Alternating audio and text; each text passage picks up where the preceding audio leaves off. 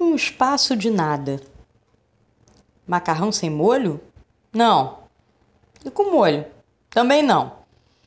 Só um pouquinho desse empadão que acabou de sair? Não. Uma gelatina então que não mata ninguém? Prefiro não. Selena não gostava da hora da comida. Dava a impressão que entupi de tanta coisa que lhe ofereciam.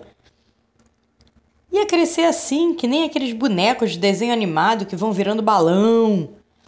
A barriga ia crescer, inchar, inflar e partir.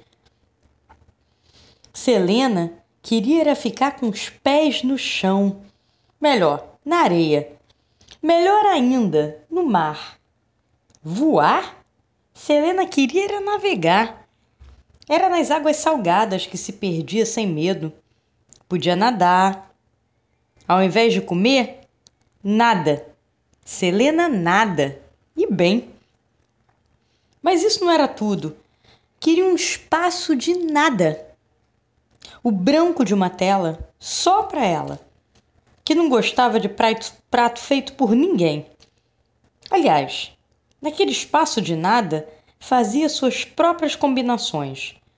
Os desenhos eram seus pratos prediletos. Era ali que mostrava vigor, a que veio, vida. Se Helena comia, era com os olhos.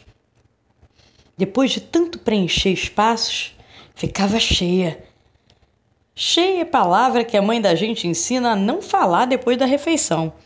Ficava satisfeita. Satisfeito uma vírgula. Selena queria mais. As cores das cores, sem nada de cor. Um espaço de nada para pôr. Um espaço de nada para se pôr.